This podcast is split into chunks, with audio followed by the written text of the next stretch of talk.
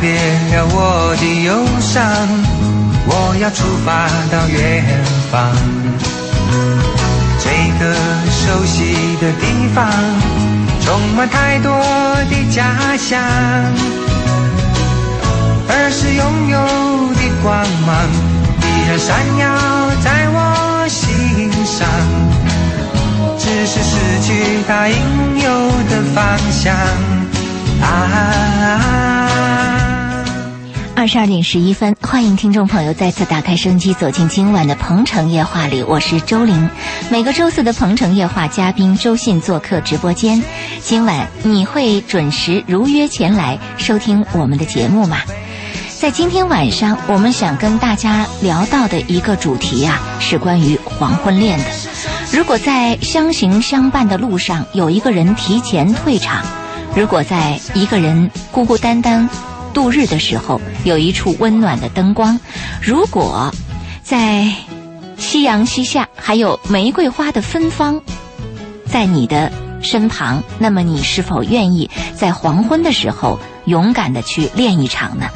可是，虽然我在表述这一段的时候，你听着是如此的美好，但真到黄昏黄昏恋到来的时候，却发现有很多现实的问题摆在你的面前。所以，老爷，今天晚上我们聊到黄昏恋，可能就要撕开这个我们想象中的温情脉脉的面纱，然后呃，来去了解一下世俗当中黄昏恋我们可能要面临的很多问题。嗯，对，黄昏恋现在问题越来越多，是因为我们老人越来越多，老年化。在未来的十个十年间，老年化呈猛烈上升趋势。这批老年化的人就是四几年、五几年、四零后、五零后，应该是这个区域的吧？嗯。那你说老人碰到这个问题以后呢，他碰到的几个问题，第一个问题就是受到儿女的阻拦。有些儿女呢，是因为财产问题，他担心呢自己的爸妈这个财产呢，跟另外一个女人结婚以后呢，会流失一部分，而有些儿女呢，就指望继承父亲的财嗯产或者是妈妈的财产，这是一个方面。还有的子女呢，是担心自己的父母被骗，嗯因为你看现在卖什么什么什么什么保健品啊，卖什么床垫儿啊，卖什么这个鞋垫儿啊，全部对准老年人。，对，都骗老人。那儿女呢，就特别担心老人呢被另外一个人骗，而且特别憎恨的是，我爸身边有个小保姆，因为这种故事很多嘛。是，父亲在最后临终的时候，他会把自己的财产给小保姆，甚至跟小保姆结婚。嗯但是做子女翻过来也要想啊，你爸他临终的时候，他身边对他付出最多的是谁？你们这些儿女在哪里？如果我我我想我的父亲，如果是他临终的时候爱上一个小保姆，他愿意把财产给他，那是我爸的财产，他乐意呀、嗯。他开心呐、对，如果说他用这财产换来的是晚年临终前那段很快乐、很美好的时光，那也很好、对啊，有些人批判说小保姆不是爱情，小保姆就冲着我爸的财产来的，只要我爸愿意。嗯因为男女关系它本身有交换，我没有欺骗你，我就跟你讲明了，我就冲冲着你财产来，嗯，我愿意伺候你，我愿意给你端屎端尿，那有什么不可以的呀？真的是这样。今天我们在聊到黄昏恋的时候，会触及很多现实当中的问题。如果您此刻正在收听我们的节目，而在收听节目的过程当中，您有很多的感受与感想，或者您本人正处在黄昏恋的一个状况当中，或者您的这个呃父亲、母亲在黄昏恋的过程里，您觉得有很多的这样的一个呃情况啊、呃问题的存在，您觉得嘖有一些问题是您不想面对的，您有很多纠结的地方等等等等，都可以通过热线电话八八三幺零八九八，还有我们的公众微信平台搜索八九八周玲，利用这两种方式来跟我们互动，说一说。你所看待的黄昏恋和你正在经历的黄昏恋，以及你所看到的黄昏恋。嗯，刚才您所谈到的黄昏恋，老爷，你说到的都是子女对于这个父母的这样的一个影响和阻拦。对其实黄昏恋者本身是不是也面临着这样或那样的问题，在他的黄昏恋进行过程对当中造成很多的困扰？你说对，假设父母呃子女啊是支持的，也未必就顺利，因为年轻人谈恋爱都会碰到很多风风雨雨，那黄昏恋不是一样吗？我们自以为，呃我们误以为啊，是不是老人他穿鞋子穿得多，那么他对选鞋子的选购呢就很准确啊？只有穿过鞋子的人呢，才知道自己穿的什么尺码。年轻人之所以婚姻经常走弯路，是因为没有穿过鞋子，不知道鞋子的尺码，所以他走弯路。其实未必。你别看老年人好像穿过鞋子、结过婚、结了一辈子，他未必能够有辨别力，而且他结婚他就一辈子就穿了那一双鞋，那一双鞋没了再换一双，他能知道那个尺码吗？真的。是不是？而且就是老人家，他从这个过去的那个时代走到今天这个时代，他会发现还是会有很多的不一样，对很多的现实问题出现在面前。现实的问题主要是双方财产问题嘛。如果是我是个老头儿啊，你是个老太太，我们俩财产都挺好，未必要办那个结婚证啊。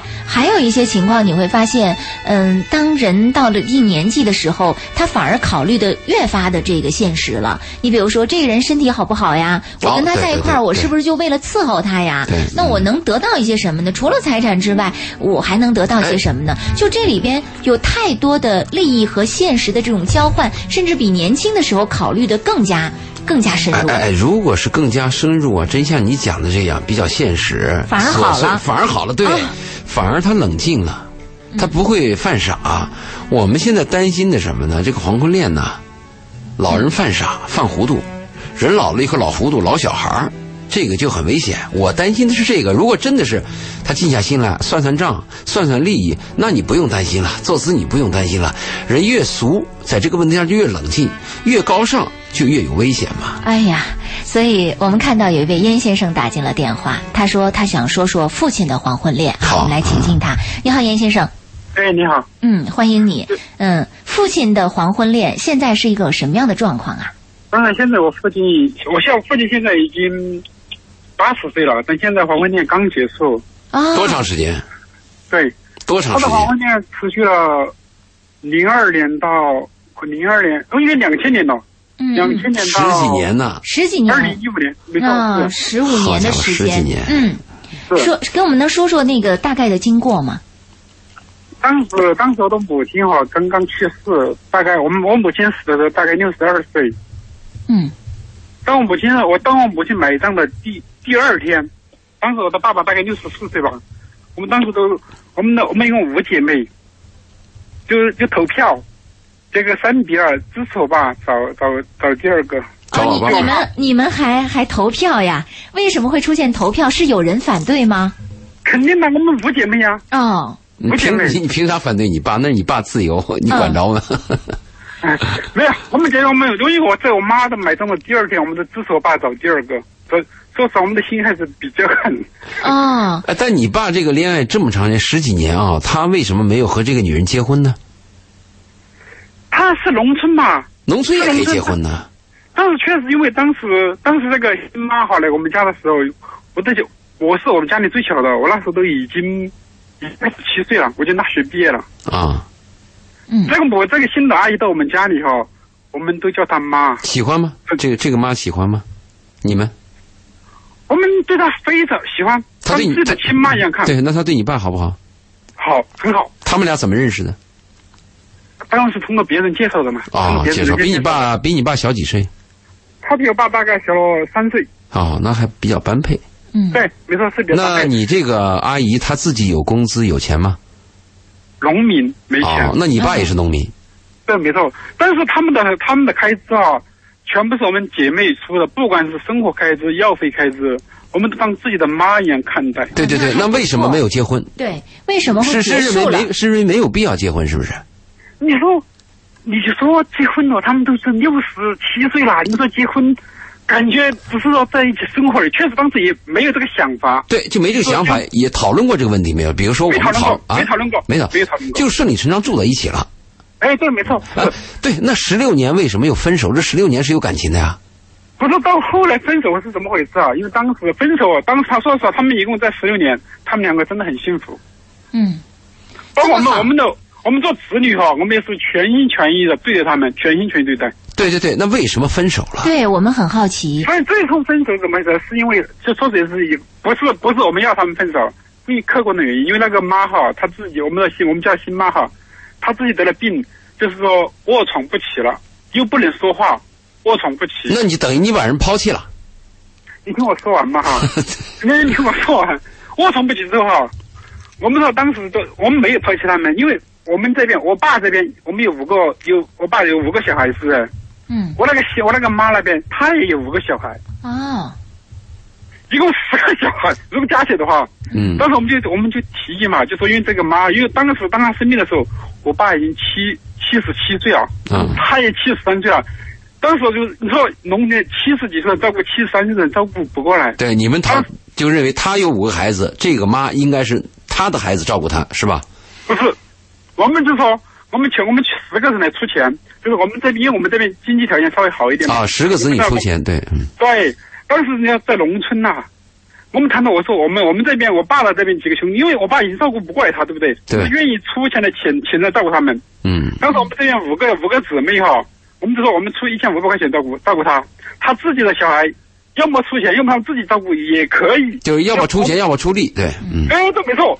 当时哎呀，说是我当我是农村来的，觉得农村人真的太有点 还是很贪婪的，他们不干，哎啊、他们不干。他们的孩子不干，他们是既不出钱也不出力，是这个意思吗？对，没错，他们是什么事？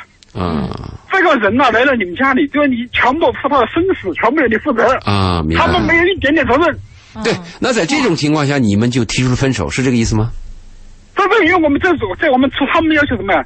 他要求两千五百块钱一个月，跟两千五在农村，其实在农村知道一个月八百块钱就够了，啊他要两千五百块钱一个月给他们，嗯这是第一个。第二个，当这新妈这个妈死了之后，我们再出几万块钱的安葬费给他们，啊哦，提要求了，嗯就这个事情，所以我们因为变成这个这个安葬安葬费啊，还不定到底有多少数量都不知道。你们就被人讹上了。嗯对，没错。嗯我就说，我就说，既然你我们我们就说，见你这么坏，感觉有点坏哈，嗯就这么不通情达理，我就算了，我就不跟你谈了，嗯，就这样子才分开的。啊那那这样个子你这个新妈她得的什么病啊？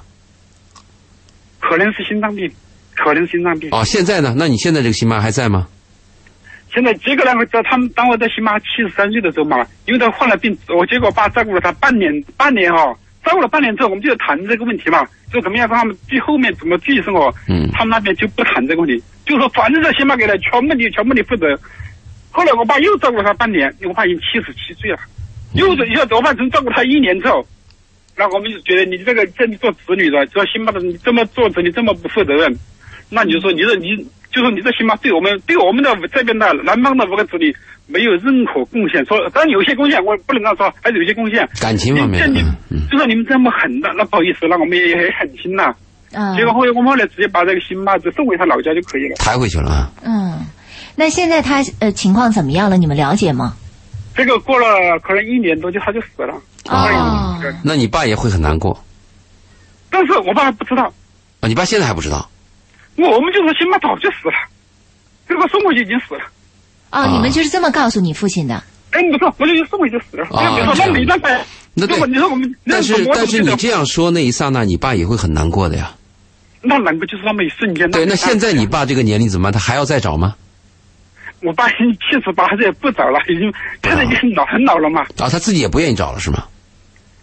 你说今年都八十岁了，不不不，不是八十九十，我想知道你爸的心情。我们不要拿自己脑子想别人问题对。也许你爸一百岁了，我想知道你爸一百岁他想不想找那这我个爸现在我我在我的感觉中啊，他觉得自己也差不多也该死了，他不想走了。那不我不不不不，还小伙子，你这样，你问过你爸没有？你说爸，咱这个新妈走了，你什么想法？你还想再找一个吗？你是不是你问过他没有？你没有问过他，没这个问题没有问过。我建哦那议就你。问他一下。是，他因我为觉现得在我爸，我爸自己已经行动很不方便啊，了。不你不说，这在跟跟这个行动方面没有关系。想找一个女人，和你瘫痪、和你走得快、走得慢、和你行动没有关系。嗯你完可了以啊这个。你可以问问父亲，可以问问你父亲，跟他聊我一确聊。认，当然这个我确实没问过他，没有问过他。问他一下啊这吧个，关心一下他。嗯嗯，叶先生，谢谢你跟我们分享关于父亲的黄昏恋的故事啊，我们听了以后也是蛮感慨的，同时也给我们提供了一个素材。有时候黄昏恋遇到现实的情况，远比我们想象中更加多样和复杂。谢谢你，叶先生啊。但是总我就说一句话，还就是我你说在我父亲黄昏恋的时候，我感觉他还是很幸福的。当然了，这一当点然非常好，你非常说过两次了，对啊。所以我就问你爸还愿不愿意再找？我我给你提过两次，你都认为没必要。 好，那我们先聊到这儿，谢谢你的电话。嗯，好，谢谢啊。嗯嗯，所以你看这个黄昏恋的现实的情况，老爷，你比我们想象中还有很多复杂的情况，就是不同的地域，包括这个城市和农村，都会有不同的显现出来。张先生也打进来了电话，说也想说说附近的黄昏恋。但时间够吗？嗯，我们来先请进他吧。好呃，你好，张先生。哎，你好，嗯，请讲。呃，其实我是听刚才我是蛮支持我父亲的黄昏恋的。其实我父亲的黄昏恋其实跟前者呢没有他那么长哈，我父亲应该是刚退休，大概现在才六十多岁。嗯那么其实我母亲是在呃一三年的时候刚去世啊，嗯去世的时候，嗯然后刚去世的第一年我就给他说了，就是说我希望他找一个这个伴儿。嗯啊，找一个伴儿。然后呢，我父亲其实也没吭声，但是呢，就是因为我在深圳嘛，那么他在他在我们的老家，那么我当时就是每年，因为他一个人，我觉得很孤单，我就每年过年让他回来。嗯但是有一年，我就问他是不是已经有一个伴儿，那么后来他是说有一个是最早以前认识的，太好了然，后嗯啊，最早以前认识的，然后说对他挺好的，那我说那就好啊，我我我可以见一下嘛。然后今年吧，呃，就就是年前，年前过年的时候就过来深圳这边，我们见了一下，我觉得挺好的，至少把我父亲那个，呃，就是我觉得以前我父亲很瘦的，其实因为我妈妈就是我前，就是我的妈妈以前是因为有病，我父亲其实又当爹又当妈的，煎熬啊，嗯哎、就一当爹又当妈的就很瘦啊、身体也不是很好，啊、他就是因为做公安的，然后又是反正经常加班这种类型，然后好不容易反正现在顺下心来了，我就觉得，在这个过程中呢，他就是老问我这些，呃问题的时候呢，我就直接就说了，我说你去找一个伴儿吧，其实我支持你找，嗯，这个伴儿比你爸小几岁啊？嗯、他比我爸一个是小了四岁，啊，嗯，啊那你现在还在来往是吧？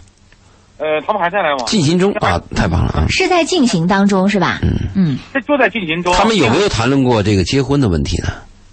呃，结婚的问题其实他们都没有提过。嗯他是哦这样子的，他是这样子的，那个女方呃是一个离异的这个呃女士，嗯啊，她是从小把她就是也是很早就跟她老公离开了，嗯但是呢，有为什么现在没提的原因是这样子的，是她现在的孩子不知道他们啊，隐瞒，明白？嗯，哎隐瞒地下情他，我明白。对她不是是她的女儿不知道她跟她原来的丈夫离婚的。啊哦，啊，在离这部婚的时候分隐瞒的，明嗯白明对对，白。是她父母是为了隐瞒她，怕影响那还是地下 情嘛？啊对，嗯呃，从这个角度来说是，但是呢，我我听他们说今年有可能会就是他女儿马上就毕业了，会把这事情讲明白。嗯对对对对，因为我跟我爸说过，我说这个事你必须让他让他女儿知情。嗯那讲明白以后，你是打算让你爸跟他结婚呢，还是就这样练下去？呃那，随这他样了这样，张先生，时间关系，我们先聊到这儿。如果您愿意的话，在线上继续等待，等会儿我们接着再聊一会儿，好吗？带朋友惊喜，六月送好礼，拨打二十二点三十二分，鹏城夜话继续回到节目当中来，欢迎大家的继续收听，我是周玲。今晚做客嘉宾依然是周信周老爷，我们正在聊关于黄昏恋。无论在什么年龄，爱对于每个人，对于陪陪伴，对于每个人来说都是非常重要的。所以，就像刚刚我们在听到一位燕先生打来的电话，说父亲已经八十了，可能就对这个没什么想法了吧？老爷提醒说，你问过你父亲吗？对，他不要不自是以为是，我们不要自以嗯为，是。不是以年龄来决定什么的啊。对，你的生死垂危的人心里边都对那个爱、对那个肌肤、亲热和性都有一些要求。是好，我们继续来请进张先生的电话。张先生也在说到自己父亲的黄昏恋正在进行当中，前面那个严先生和张燕说的很精彩，对都很精彩。张他先们生都是站在父母的角度支持父母的。对张先生还在线上吗？啊，我在，你好。嗯，那个刚刚你说到这个父亲的这个黄昏恋，你是非常支持的。那你了解不了解那个女方那边的情况？呃，会不会受到阻碍什么的？你担心吗？其实他女方那边可能我就最担心的是他女儿，嗯，他只有一个女儿是吧？对对，但是跟我一样，我是只有我父亲只有我一个啊、哦，嗯，那你你父亲有退休金？啊对，他是公务员，女方呢？他女方呢？女方是没有的，女方什么都没有。呃，女方什么都没有，她是做保险的。那我就问你个问题，就是如果你父亲是一直跟他这样过下去好呢，还是结婚好？你是怎么看？其实我我问我也讨我也想过这个问题。其实过年的时候，呃，我跟我父亲聊过，嗯、其实我父亲他自己是这样子的，他因为他这个老实人，嗯嗯，因为我妈妈那边有很多亲戚，哦，呃，都在他们周边。嗯因为我妈妈，我妈妈一去世之后呢，那些亲戚其实也对我父亲也觉得就是说想帮他去找一个伴儿，嗯嗯但是呢，结果我父亲自己就按照自己的意愿找了一个。然后呢，我父亲其实也不愿意跟我妈妈那边的亲戚呢，就是打交道。但是呢，他就是有一种那种顾虑，他的顾虑就是怕那边人说，我一直在劝他，我说这个东西没有什么顾虑的，这个生活已经走到这一步的情况下呢，后半生是由你自己做主。他担心你妈亲戚那边指责他啊，呃，你你怎么老哎老老老婆刚死你就找一个，嗯嗯，对对对，就会有这样的，怕有时人说闲话，而且其实我们呢，我我就给他说，我说嘴长在别人身上，你让他说去呗。对。但是我关心你的态度，就是你认为你爸爸这样长期跟他这样爱着好呢，还是一定要结婚？就你是怎么看？呃，我个人是这样秉着这个态度的，我跟我父亲说，我说你要跟他，你要想结婚，你就拿着户口本去跟他去办证就 OK。嗯嗯你要是不想结婚，你就是觉得你就这样过得还挺好的，那女方也没所谓。她如果觉得没所谓，那你们过着就过着去，因为我因为那女方是很简单，我们自己有房子，那女方其实到现在也没有房子。嗯。嗯，其实你的态度是蛮敞开的，就随是随着父随亲父亲的想法而决定，是吧？对对，因嗯，因为我你是很因为支我持父亲的，嗯对，因为我从小就是很简单，因为我是等于说我母亲是一直很就是我，因为我太清楚了，因为我母亲是一直呃，等于说我们家就一直大量的就我母亲就我父亲一直又当爹又当妈的这样子，他啊这种嗯就来做这些事情。其实我母亲呢也也是蛮辛苦的，那么但是呢，最后走的时候呢，其实我们就是让她很安安乐的走的同时呢。我就已经想好了，我说后半生就由我父亲自己做主。你说你父亲是安乐死的吗？啊你说父母我母亲亲安乐死的吗？对，母亲，我母亲算是不是安乐死的，她是得病，啊但是呢，她最后那个最后呢，她不想再就是说那个医院那么痛苦了，啊，我们就让她回到家里，我们陪伴她那个在家里最后走的，明白了，放弃治疗。嗯呃，也不算放弃因为实在治疗不了了，嗯就是哦医、医院是不接收了，啊、明白。就医院也是不接收了，那我我不可能就是说，他什么什么病呢？嗯，她是糖尿病的后遗症。哦，就是多发嗯哦多后后遗后遗，嗯。嗯对，多发症件就属于那个癌症晚期，其实糖尿病是可以控制，完全可以控制的。呃，其实是这样子的，我呃，不是这个这个，就是因其实这个糖糖尿病啊，其实作为我自己觉得也蛮蛮亏欠的，什么呢？他是不是当发现的晚了呀？不是是一直有糖尿一病？直糖尿病胰岛素可以解决的呀，控制饮食，避免淀粉，增加些运动。他是这样子的，本先一直都是很身体很好的，控制的特别好。嗯我觉得这种病啊，病是真的是随心情受影响的，是这么回事儿。他抑郁了，或者有什么难过的事儿我就是得了抑郁了，啊、啊明白这。么回事儿。嗯是我他的大姐，就是我妈属排老排行老二，嗯呃，我就是等于我大姨，我大姨夫是脑血栓走了，然后呢，不到一百天，我大姨就跟着走啊，对他有刺激。然后我们没有告诉他，但是他自己好像感觉得到了。当时当他发生这个事的时候呢，可能是由于这个事情影响到他的病情一下恶化了。嗯，明白，精神很重要，对。是对对对，就是就是这个是，我就说得病啊，这个我就，所以我一直就觉得，希望我父亲就一直想快乐一点。张先生啊，我呃，我我跟你说，你对我明白你这个事情，我想给你给你个建议啊，你完全由着你爸啊，说明你很孝，这是我们非常敬佩的。嗯但是你注意啊，老人有老糊涂，嗯这个你还不能完全都由着他。我的建议是，你爸既既然要娶这个阿姨，即便要娶她为老婆，要办那个法律上的手续，我建议跟年轻人一样，先试婚一段儿啊试婚很重要，年轻人要试婚，老人同样要试婚。那是那是，试上两哎年没问题再说啊，嗯对不对？你要是很仓促的啊，爸，你说怎么办？你爸是个老实人，你爸老实老实巴结巴交的就办了结婚证。你要知道啊，婚姻法和这个法律它只能保护你爸和那个女人的财产分配，它不能保护你爸和那个女人的感情感情关系。嗯这个你一定要明白。而且一旦进入到法律关系啊，就很扯。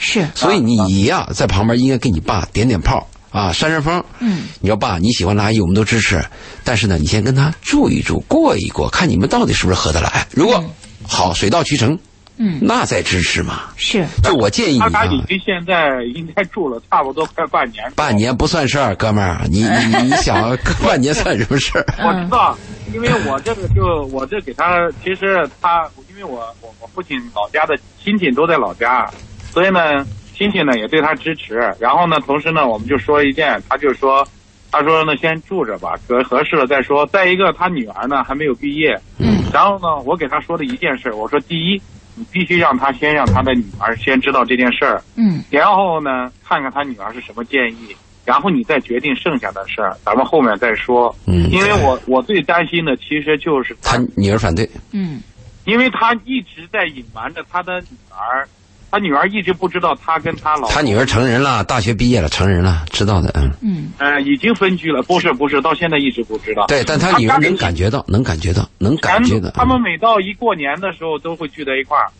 嗯。嗯，这其实啊，你你们也只是一个揣测，因为现在还不知道他女儿的态度，而且他女儿是不是对他父母的婚姻情况已经有了感知，我这都是一个揣测的一个情况。那具体也只能等到让他女儿那呃那特别那就是全部了解之后再说。呃对，对还是按照老爷说的这种情况啊，周老爷说的这种悠着情点况儿，对你还是要在旁边呀、要辅导一下你爸， 要关注一下 对啊，好那吧是，嗯嗯那肯。定对因啊因为老小孩儿老小孩儿人老了以后是犯糊涂啊，嗯这个你要在旁边辅导一下他。虽然我们不决定老爸老妈的事儿，但是我们做儿女的有权建议，有权旁边帮助一下。嗯就像老爸老妈没有权建，没有权决定我们的婚事儿，但是老爸老妈可以在旁边给我们一些建议权。特别我们年轻的时候，我们缺乏经验，现在老人老了糊涂啊，你现在成熟了，你嗯要你要扮演另外一个角 色。是，嗯，我好，留着个，我其实留了点后手。 对，嗯我，你像我父亲的那个退休了，退休退休了，他他他不懂的银行这老人不懂这些，我基本上都把他的网银呐、控制什么了户口本啊、嗯房明白产证啊，都放在我这儿。好嗯哦然后行，我说你，我说你要办什么事儿的时候，你给我说，嗯我就帮你办了。对，挺好，你这儿子挺好啊。挺好的，挺好的。好，张先生，谢谢跟我们分享啊，分享父亲的黄昏恋。我们在这儿有一种深深的祝福，嗯希望父亲的晚年很张快医生，乐。再问一下你，你结婚了吗？我结了，有孩子吗？呃，有，啊，我估计你的家庭日子过得不错，挺好 啊。找到你这样的丈夫，你老婆很幸福啊。我我为了我孩子，其实我为了我孩子，我离开深圳有一年半多了。啊啊，，为了孩子，为了孩子啊，哎对，就是因为因为我我我生的是就是我生的是女儿，嗯，我女儿就特别黏我，嗯，对，陪那么伴我嗯我我就不想让她，就是因为我太清楚有一件事情，就我小的时候太清楚父母因为繁忙没时间去搭理小孩，都是找家老人或者是什么你的找啊做法非常好，一定要父母亲自陪伴，宁愿对然后牺牲一点钱财也要陪伴孩子。我就干脆我就把工作全辞了，赞赞我就赞回啊！我就回老家去带我女儿，带到两，现在我女儿现在两岁半，我带着我带着她差差不多一年半，你什么专业然后我觉得？你什么专业啊？你是学什么专业的？我是学计算机的。啊，但明白。哎但是我在深圳就是一直在做这个非计算机以外的东西。啊，经常有这样的人，对，嗯，对对对，然后我就是干脆就辞掉，我现在才回深圳。然后我女儿也挺懂事的，现在也也就反正吃得好，身体也好。那现在你跟你妻子跟你的女儿是分居的是吧？啊、等于分居，我两个礼拜回去一趟。啊，那也行，两个礼拜回去一趟可以，嗯，争取早日在一起。嗯，张先生给你对点赞啊，给你大大的点赞。无论是在父亲的态度上，还对待这个孩子的态度上，我们都是觉得非常欣赏的。对，嗯嗯，是一个很棒的好男人啊，给你大大给点你赞。致敬。 嗯。对，好谢谢，呃，谢谢您的电话，谢谢。好，我们继续节目，谢谢。嗯，嗯，很我们棒这节的。目就需要这样正能量的人，啊，真有是这样温暖的人，懂得爱的人，嗯是啊我们需要这样的节目，有太温需暖啊需要这样的人，太太需要了。是有温暖，懂得爱，这也是我们的节目希望能够影响到听众的。嗯但今天在电话当中，我们听到张先生的这个讲述，我们也是觉得这个温暖和懂得爱都在张先生身上体现了。有有这样听众，但他不一定参与。如果他嗯是参与了以后，对我们的节目是一个烘托嘛？嗯，呃，老爷刚才在跟张先生说到他父亲的这个黄昏恋的时候，你特别提醒说这个老人老了呀，他容易老糊涂嗯糊涂啊。这一点儿是不是也是也是您今天晚上要在黄昏恋当中要特别谈到的一个部分你？去看啊，嗯你做婚恋调查，现在婚恋调查呢，中国的离婚率在大幅度的提高，一婚的离婚率已经到了百分之四十以上了，嗯，就是二婚再婚以后的离婚率达到百分之六十以上了。老人的闪婚和闪离比年轻人还猛，嗯因为老人特别僵化，看问题很简单，今天一看就是他了，嗯，明天一看怎么能是 他呢？很危险，嗯对吧？我记得翻手为云，覆对，手为我雨。就我我我去问了一些老人和一些这种事情啊，就是他们这个反复啊特别大，因为人老了以后啊，非常僵化，谁也改变不了谁，嗯谁能改变谁啊？那你说怎么过呀、发现问题就崩了，嗯。所以您刚才特别强调说要试婚。要试婚，年轻都要试婚，老年人不试婚吗？嗯老年人试着试着问题就出来了。啊如果你很仓促的办了一个婚姻这个手续啊，婚姻手续以后，你到时候在分的时候啊，他真的牵扯到财产，牵扯到法律，非常麻烦。嗯，而且你会发现，因为是半路夫妻、黄昏之恋。呃，往往在牵扯到这个财产问题的时候，还牵涉到了双方的子女，对互相扯来扯去，前面我这们个第一范个围严非先生常嘛大。，嗯，第一个严先生不就提到了吗？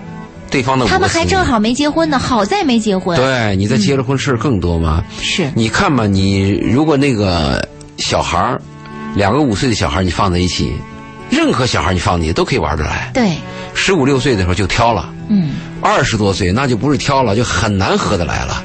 你想人老了合得来吗？嗯人老了很难合得来，而且老人呢、我们可以这样讲，人老了以后啊，有时候真是要接受一些无奈，就像我们要接受死亡一样。因为老人最怕的是孤独嘛，人生也最怕的是孤独嘛。可是人生啊，到了末年的时候，最大的问题就是孤独。有些老人可能真不是为了爱，也不是为了性，就是说，有人再花说个话再有花人五有个块伴钱儿，再多捞一会儿，再再聊五块钱儿的，对，就是孤独嘛。是，但这个现在国外实行了一种叫抱团养老，是，就子女靠不上嘛，嗯大家抱团儿，五十、六十、七十的，哎，只要我们合得来，大家在一起，等这个八十的死了啊，六十的变七十了，嗯后面有新的加入，，对，因为他同年龄的人啊，可能认同感多嘛，嗯，就你也经历过事儿啊，你腰痛啊，那我也腰痛，咱们俩谈 一谈，就有共同的感觉。是你跟年轻人谈个你什么腰痛什么，年轻人根本不懂的嘛。而且他也没兴趣跟你谈这些。对，所以闪婚和这个闪离啊，老年人真是很多。另外，我们一定要把那个黄昏恋和再婚两个问题要分开。嗯你黄昏恋，那我就支持啊，我当然支持。比如黄昏恋啊，那个那个早恋我都支持。啊，早恋， 嗯， 问题是，老人再婚的问题，这个要谨慎。是所以我把这个东西分成两部分。有些人把这个东西混为一谈啊了，以为黄昏恋就必须要结婚。那您所谓的黄昏恋，就是恋上了，他未必结婚；但如果是老人再婚的话，那涉及的现实问题要更加谨慎一些。当然的啦，你看你这个老人啊，如果是两个老人，两个人有一个强势，有一个弱势，就像刚才我们讲的张先生，他现在他爸是一个公务员，但他现在这个老伴儿，他是一个什么都没有的人。嗯一般弱势方会依赖于强势方，他会提出一个婚姻的问题。嗯，他提出婚姻的问题，并不是我多么爱你，他真的对财产有一个要求，嗯他对一个那个生活保障有个要求。其实这部分应该能够理解，人到走入晚年的时候，他更多的依赖就是一个安全的保障在这里边。其实男人碰到一个女人，如果这个女人善良、温柔、不闹事儿，我不闹相信事儿，我相信大部分男人啊是不会不计较财产的，嗯、就是愿意不跟你绑到一起，愿意吃亏，愿意让你占 便宜。问题是有些女人啊，你把握不住啊， 老爷直接说了一个不闹事儿啊，一年被蛇咬，十年怕井绳 啊。真是这样啊！我们今天晚上在聊到黄昏恋的话题，在老聊到老人再婚的话题。听众朋友，如果正在收听节目，可以继续通过热线电话八八三幺零八九八，公众微信搜索八九八周玲，利用这两个渠道来跟我们互动。您可以来谈一谈自己父母的黄昏恋或者是再婚问题，也可以聊一聊您正处在黄昏恋当中遇到的困惑和难题。欢迎通过热线电话八八三幺零八九八，公众微信搜索八九八周玲，我们来说一说。那老爷，刚才您说到黄昏恋，您特别支持。对于老人再婚，您所担忧和顾虑的地方又当在然了哪些地方？你比如说，你这边分两种情况吧，一个是丧偶的，一个是离异的。嗯，那离异的好一些，那是跟老伴儿合不来嘛，也许恨了一辈子，终于离了。嗯，你再找个人，那可能还哎，我找个新鲜的呀，或者是怎么说也比原来那个吵吵闹闹的、打打闹闹的老伴儿要好。嗯，有时候丧偶的不是这样子的，嗯，丧偶的老伴儿关系很好，好丧偶你找一个。你找一对个，比他有对比对他总是拿对方的缺点和自己的老伴儿的优优点点比，，嗯，对不对？嗯，这个就很麻烦，你怎么比都不是。所以这个东西你自己心里要明白。另外呢，我们刚才那个第一个严先生不是说我爸八十了吗？嗯啊，他就不用找了。其实他应该问他爸要不要找。我们经常忽视老年人的性需求，这一点是非常糟糕的。啊，你的八十他没有这个需求吗？嗯啊，抚摸一下那个不叫性需 求吗？对不对？这个人最真的大是的被器忽略官了是皮肤嘛，对不对对？而且你爸一年有那么一次渴望，难道不是性需求吗？嗯，所以我们做子女要把这个分开。所以老伴儿，一个是丧偶的，一个是离异的，我们也要注意一点。嗯不是我们想象那么简单。真的是这样。可能做子女的往往是拿自己的想法去揣度父母啊，觉得父母年纪大了就。呃，安安静静一个人度过晚年了。其实你会发现，在现实生活当中，父母对于再婚、对于黄昏恋，有着更多自己的一些考虑。刘女士打进了电话，她也是想说说父亲的黄昏恋。我们来请进刘女士，你好。哎，你好啊，周林，您好，还有周老爷，你你们好好，。你好， 呃，我是这样的情况啊，我其实年龄也不小了，都都啊、差不多有六十来岁了。嗯主要是我想讲讲我的父亲的他这个情况。我父亲他是一个老干部，就是已经八十多岁了。八十多岁呢，大概在十几年前，我母亲去世了以后，啊，就找了一个后母，后母呢，我们叫她阿姨吧，反正都叫阿呃姨，大部分。嗯对，没有叫她妈，反正就哎叫阿姨。呃在前面带一个姓姓王，王阿姨。啊，他们刚开始呢，我两家关系还可以，但是到后来可能就牵扯到一点财产问题的话，呃，就就反正就稍微有一点紧张了，关系有点紧张。现在就是这样牵扯到这个，我父亲呢，因为他是老干部，他现在已经。嗯，每个月的工资都有一万多了，一万多呢，这个现在有一个新的规定，就是说，呃，丧葬费的话好像是发四十个月，四十个月的话呢，那差不多就有四十多万块钱了。嗯那我父亲现在身体也很弱，很弱的话呢，就是现在我父亲也没有明表示说这笔钱是直接留给那个王阿姨呢，还是留给我们？我们有三姐弟三人嘛，嗯是或者是平分了，或者怎么样啊？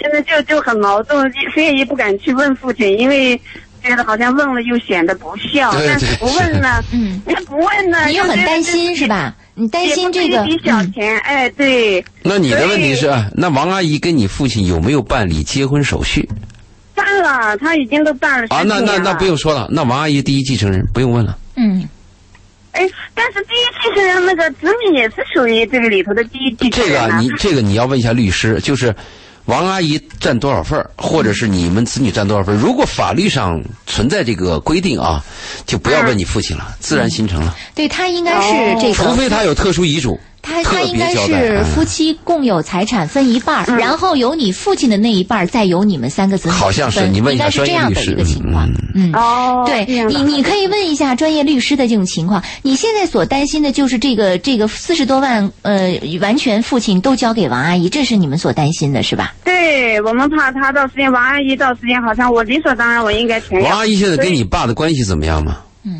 哎，关系呃怎么说呢？多少年了？就是十说几年了。呃十几年了。那我父亲现在王阿姨比我父亲小十岁，那现在呢，我我父亲就是老就想找一个保姆了，因为王阿姨也老了，也快八十了。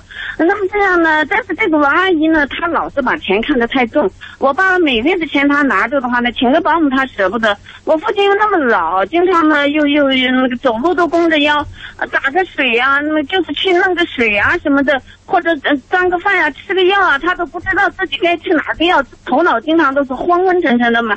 然后呢，想找一个保姆来帮忙，王阿姨还不愿意，还舍不得花那个钱，把那个钱卡得那么紧的。我们几个子女呢，也也也也不敢去的太多，去的太多呢，那王阿姨就觉得好像我们又想去到父亲那里去算计啥。所以第一个问题，第一个问题，嗯你们不用问，就是你父亲那个四十万的丧葬费的问题啊，可以问一下律师，他有规定。但是第二个问题倒是可以谈。嗯第二个问题关于请保姆的问题和这个保姆要给多少工资的问题，保姆怎么样照顾你爸的问题，这个问题应该可以谈吧？是呃，嗯找过来几个保姆，找了几个保姆以后呢，王阿姨老是嫌人家这个也干不好，那个也干不好，呃，反正就是把人家就辞掉了。我们就就觉得王阿姨在那里吧，我们给父亲一讲呢，父亲也已经老弱那个样子，啊、他就说哎，你们听王阿姨的吧，他就这样子说。那那所以没我办们法。很为难。呃，不，那你不用为难。难。如果你爸都说听王阿姨的，那就听王阿姨 的，因为从法律上讲，这个王阿姨就是你爸老婆。嗯是嗯嗯嗯，对，那那如果王阿姨把钱开得的紧了一点儿，嗯或者有些贪财，但是你爸已经发话了，听王阿姨的，那我们就对听对王，阿他姨就的。是这样，好像因为动不动我们要是一掺的多的话，王阿姨就不高兴，一不高兴就回到他儿女那边去了。那我父亲呢，还挺惦着那个王阿姨的。哎呀，你们快叫她回来吧，不要让王阿姨不高兴。他就这样说。那听你爸的，听你爸 的，要听王阿姨的，听你爸的。嗯也是，其只实要你爸过得好，你爸愿意勾着背去提水，你爸愿意自己年龄都已经很大了还扫地，只要他说听王阿姨的，那就听王阿姨的。嗯，嗯，包括就是后后面的很多的一些你很担忧，在旁边看着很担忧的问题，都去尊重这个父亲的这样的意见。其实估计刘女士她也很担心，说父亲是不是年纪大了也会有老糊涂呀、很多东西做不了主，是不是有很多的这个惧怕或什么的？她估计也是你做即儿女便的。再担心，只要你爸发话了，说听王阿姨的，那我的建议就是听王阿姨的，哦没有选择，没有选择。啊嗯是，这是父亲的一个决定。啊，关于那个而四且十，父亲还说了嘛，赶快叫王阿姨回来嘛，我惦着她呢嘛，你把王阿姨嗯对对气对，走怎么了得啊？对？是的是 的她心里一下空了。对，确实是这样是的。对父亲来说，王阿姨是他晚年当中最非常终重要的一个陪伴最。终的一个女人，嗯男人呢、最重视的就是一辈子最后的这个女人，嗯而且是临终的依靠，哪怕他给你王阿姨，哪怕你爸给王阿姨做事儿，在他心里边，王阿姨都是他的一个依赖，嗯。听你爸的，听王阿姨的，哎，好 吧，嗯，好的，那还有一件事情，嗯就是我的一个那个表姐的事情。我那个表姐就是六十出头了，她已经也离婚有十几年了。那么，然后我们也都挺替她着急的，也是想给她找一个。但是呢，她就是说找的年龄大一些的呢，她看到那老头儿看着很烦；对，找的年龄差不多， 看着年龄人找家的看不上他，啊所以又看不上他，对对所以他这十几年就这样一下荡到六十多岁了。我们说那你怎么办呢？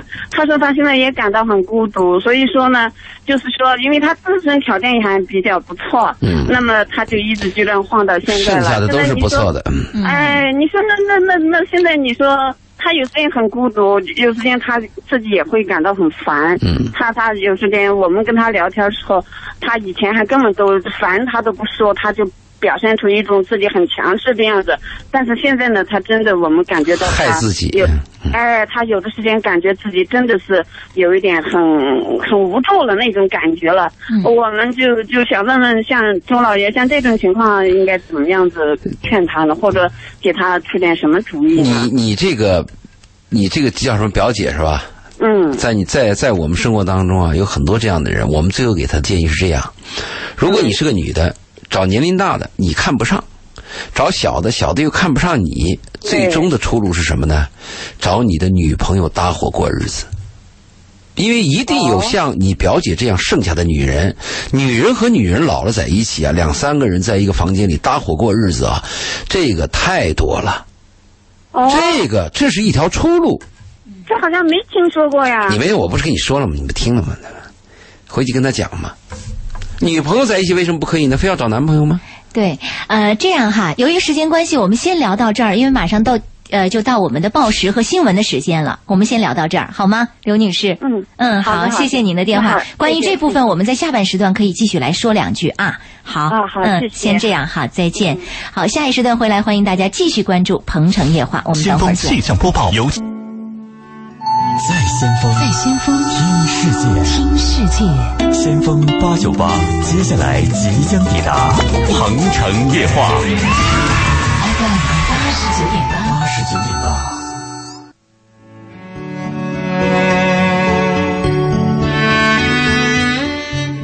鹏城夜话节目来到了最后一个时段，我们欢迎听众朋友的继续收听。今晚我们聊到的是黄昏恋和老人再婚，也欢迎听众朋友通过热线电话八八三幺零八九八，公众微信搜索八九八周玲，利用这两个渠道来跟我们互动。那么今天晚上。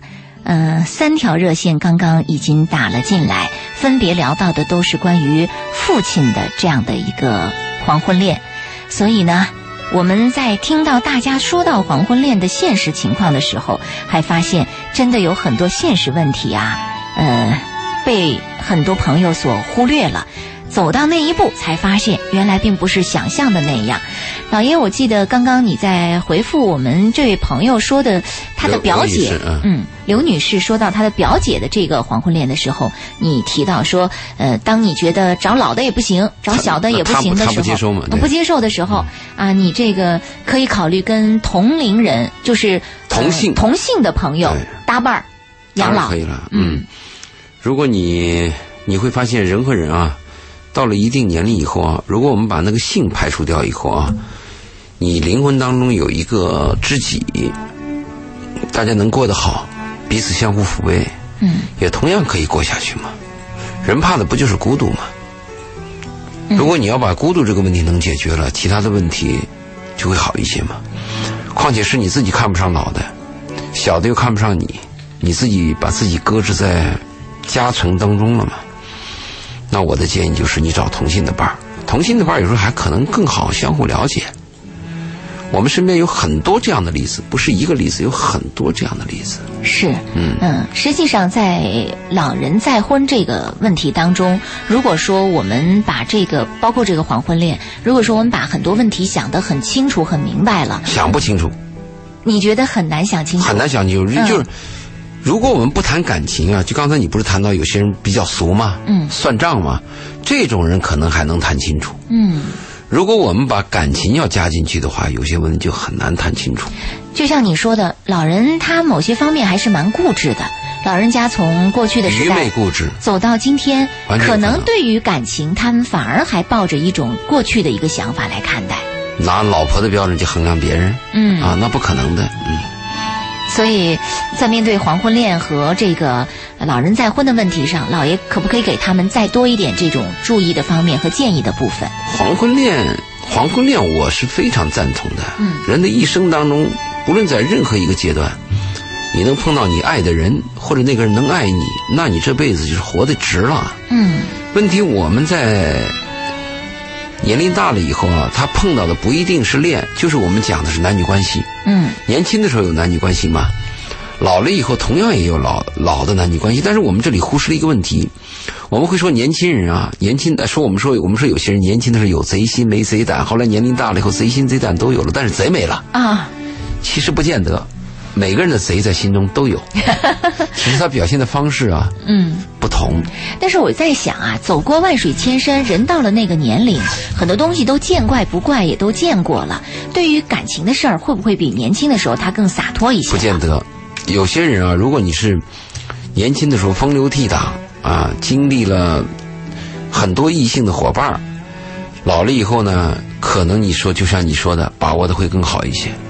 但是有些人生活比较单纯，嗯，那你说像我爸我妈那一代，一辈子可能就拉过一个女女人的手，嗯，他他怎么能够那么呃洒脱呢，做可到。能的？嗯对，那你见到别的女人还紧张呢？对，是吧？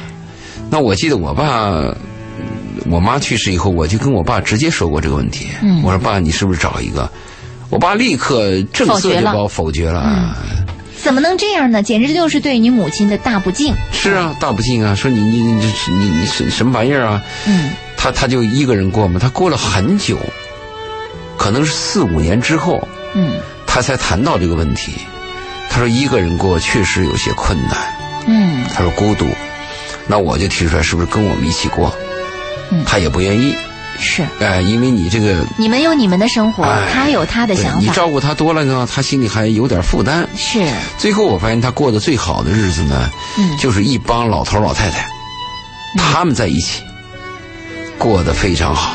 他的晚年一直到他最后临终啊，他身边都有那些老同事在一起。啊，当然，最后是我妹妹在他身边最多，我妹和我妹夫，我非常感激他们，因为我在深圳嘛，我妹我妹夫在身边一直陪伴着他，嗯但是他大部分时光是和那些同龄人在一起的。嗯我也在想，我老了以后啊，我不第一不指望子女，我不指望子女，我不要给子女去增加负担，我不要讨人嗯嫌，不要以那种什么你要孝顺我来拿这个枷锁去套自己的儿女。老爷您放心，您老了之后，您一呼百应我，周围会围很多的人 对跟您一起养老。我先报个名好啊，啊，还有呢，我老了以后如果生什么病啊，我也不跟别人讲。如果是得了绝症，我跟我那哥们儿许亚国，我们俩也聊过，嗯，我们就往深山里走，跟那些带点钱，到哪就跟当地农民过一过，把手机关掉，跟跟亲人留一句话，就希望大家过得好。老爷这是您想象吧？不，有可能就跟你说，像那个大象死去一样，总之不愿意跟别人添乱。嗯，再一个就是什么，跟老人在一起，最后实在不行怎么办啊？住医院，因为人的出生和死亡都跟医院打要打交道的。我必须要谈一下这个观点是，您这么想的时候，其实也忽略了你身边亲人的一个想法。就当一个人特别不愿意麻烦别人的时候，他背后有一个东西，其实也是蛮自私的。你怎么就知道你的亲对人，？也许别人愿意麻烦，愿意爱你，愿意伺候你，是吧？对，啊而且那个人因为你这么做，他会很伤心，他会很难过。嗯包括你旁边的一些至亲好友，可能人家就是愿意围在你身边，陪伴你度过一段这样的艰难的日子，这都有可能。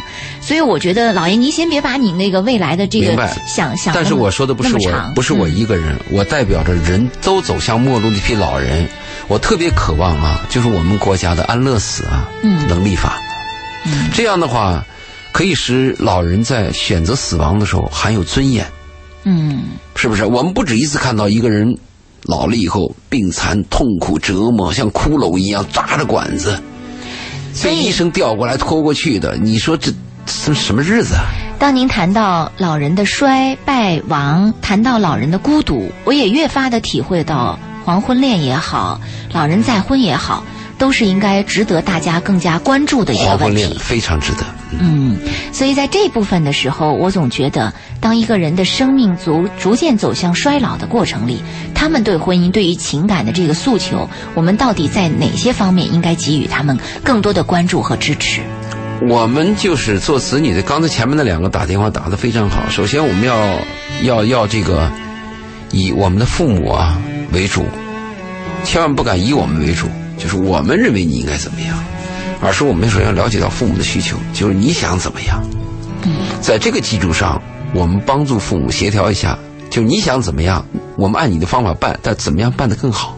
嗯因为老人他年龄大了以后啊，第一个就是孤独，第二个是老年人的性需求，我们还要考虑，嗯对不对？第三个是老年人经不起折腾。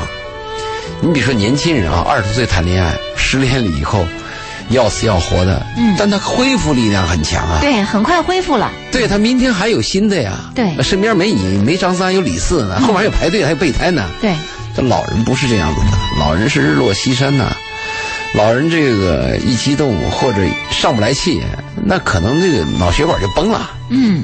所以老人呢，他一个孤独的问题，一个潜在性需求的问题，还有一个生活平稳的问题，嗯，这几个问题我们要关注到。许可，确实，热线电话八八三幺零八九八，公众微信搜索八九八周玲，我们欢迎听众朋友通过这两个渠道继续跟我们互动。我们在谈到老人再婚，在谈到黄昏恋的话题。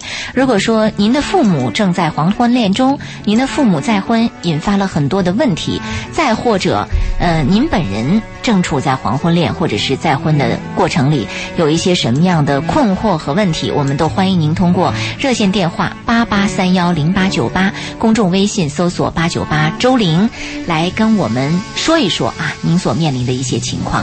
刚刚您在谈到说，我们对于这个呃父母的这个再婚，包括黄昏恋所持的这样的一个态度，嗯、您似乎也是把黄昏恋和再婚。跟年轻人所说到的爱情和婚姻一样的态度是有所区分的，嗯，我们我们爱一个人呢，那是荷尔蒙的问题；但是我们要结婚的话，那是一个法律的问题。老年人他是这样，他有两个方面，一个是自己的孤独，它来源于两个，一个孤独就是儿女不理他。嗯，我们很多儿女啊，太忙了，太忙了，嗯对我甚至我可以跟你这样说，我我爸，我多给你点钱，你去对旅游吧。是但实际上，老人最最渴望的是子常女回在身边，常身回家边。看看。嗯就，那个还有一种情哥们儿啊，况，你会发现在从小的孩子的家庭教育当中，父母带给子女的永远是那种唠叨和严厉，嗯所以子女觉得他要远离这种唠叨和严厉，尽尽量就说我长大了，我有我的生活，父母你有你们的生活，然后我宁愿多给钱，咱们别在一块儿引发这个不必要的这个负担，你嗯，看很多子女们放假的时候、过节的时候，说是回家看父母了嘛，刚一到家亲朋好友立刻就约出去了，约出去了，对，嗯到晚上回来，老人做顿饭对还未必能吃得上是，啊。我们说人幸福有三条标准嘛，有人爱，有事儿做，有希望。人老了以后啊，希望有什么呢？嗯唯一的希望就是子女过得比较好，嗯啊，子女比较争气，啊，子女有成就，这是唯一的希望。如果子女从小教育有失误，子女长大了以后很糟糕，这个希望是没有了，因为自己老了没希望了，马上就要死了，有事儿做，你能做啥呢？嗯，老人最多就做做健身了，当然也有那种老有所为的，嗯像一些什么教授啊、一些专家啊，啊，越老可能越吃香，包括老中医，嗯，啊，那这种人是少数了。那有人爱这一点很重要，这个有人爱就不分性别。所以刚才那个姓刘的女士，她讲到她表姐的问题，有人爱未必是异性啊。可是，老人再婚和黄昏恋当中引发了多种现实的问题，也是让人措手不及的啊。呃，这个杨女士打进了电话，她说五十多岁曾经遇到过骗婚的老人啊，有，啊对。我们来请进她，听听她的讲述。你好，杨女士。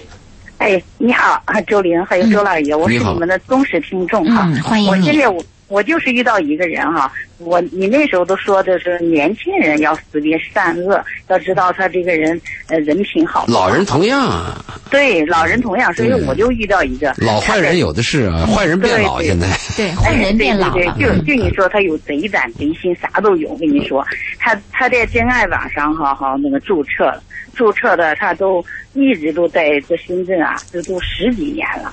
我是跟他有三四年的交往，交往以后我就发现他这个人确实这个，他就是啊他也光顾要找那些什么公务员啊，那个就是事业单位的啊啊，就是那些收入稳定的，他他老是骗，就说他自己是什么嗯大学毕业啊，呃那个什么。你跟他认识三四年了，才发现这种情况呀？没有，我跟他谈了以后，发现这个就三四年以后就离开他了，就没跟他再来往，发现还给他来往了三四年，嗯没有跟他来往，没跟他来往。就发现以后，就是说了解了他以后，但是我就发现他这个人确实不，你这个三四年是个什么定义？嗯，你这个哦但三是四年是跟他一直谈谈了恋爱三四年，还是认识才三四发年啊现他的情况，还是说发现以后仍然断断续续来往了三四年，是什么样的一个嗯定义？，对，就是说一开始是在真爱网上，嗯，认识吧哈，认识了以后，然后在网上认识，然后在实际实际交往中认识，认识了以后，就是说在这三四年了解他这个人，那时间然够后就长了，三四年。嗯，就 然后就离开了但。哎有没有过有没有跟他过得好的？因为有些骗子啊，你跟他交往的过程当中是挺愉快的，他说好话， 啊逗你甜玩言儿蜜语啊对，嗯哎，对，有。一开始就就一开始就你那个谁周老学，就是说，甚至就是说牺牲生命都可以的，就这种心态。啊啊后来一发现不是这样的人，他就是说他他之前他都已经离过两次婚了，然后呢，在这中间都不知道找多少人了。后来他因为他都隐瞒，他也不说。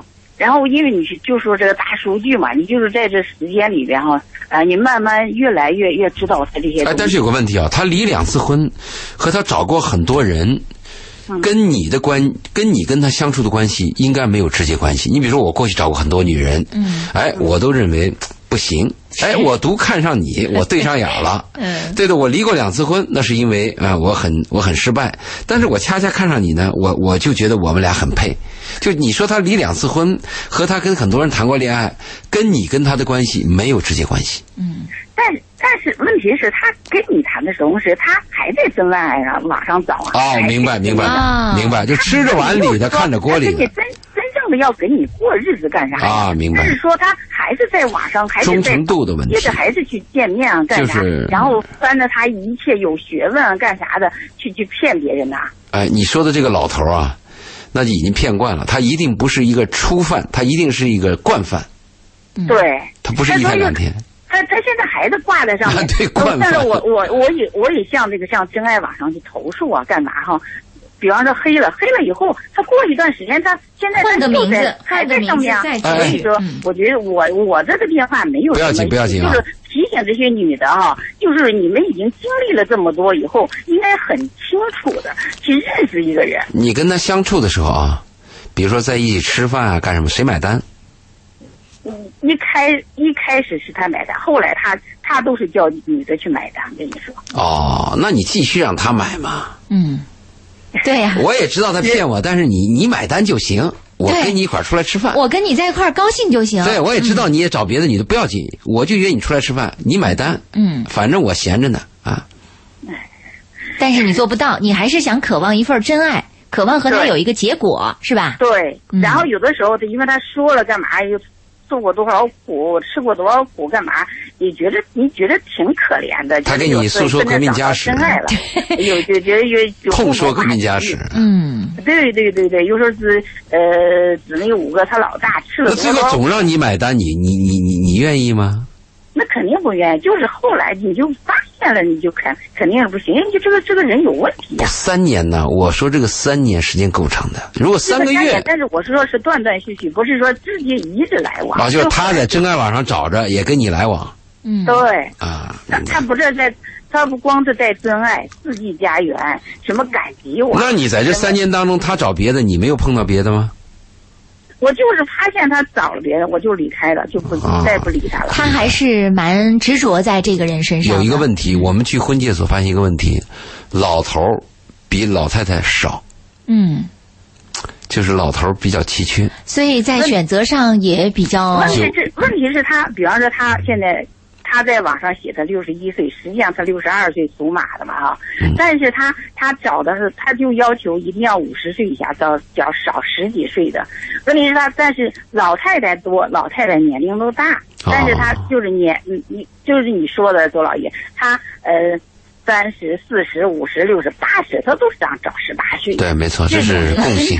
其实女人也想找年轻的，一样的。 嗯是好的嗯，那行，好了，不打扰了哈。嗯我就是说要提醒一下，跟着女的说谢呀，谢让你他们，嗯，谢谢你就是用说用自身的故事提醒大家，在这个一不不同的年龄段都要注意自己要啊。警惕。好就的，别以为老了，哎呀，我随便找一个嘛干嘛。啊就不能随便找但是他不是真心实意跟你过的。嗯，好，谢谢您啊，谢谢您通过您自身的故事提醒我们大家，嗯、非常好。呃一位女士跟我们讲到，这个老年人也这个出现有骗婚。你看，呃就像老爷您说的，老年人所遇到的再婚一再婚的问题哈、婚姻当中包括恋爱当中所有的问题，都跟年轻人一样，都一样会出现这种情况。一样啊。而且年轻人现在他思辨，他学的新东西和新技术多还好一些。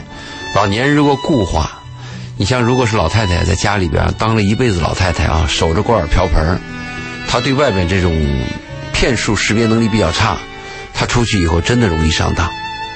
我们看过依托，看过那个专门针对老头、老头、老太太诈骗的这些集团，都是欺骗老头、老老太太他们这种比较单纯。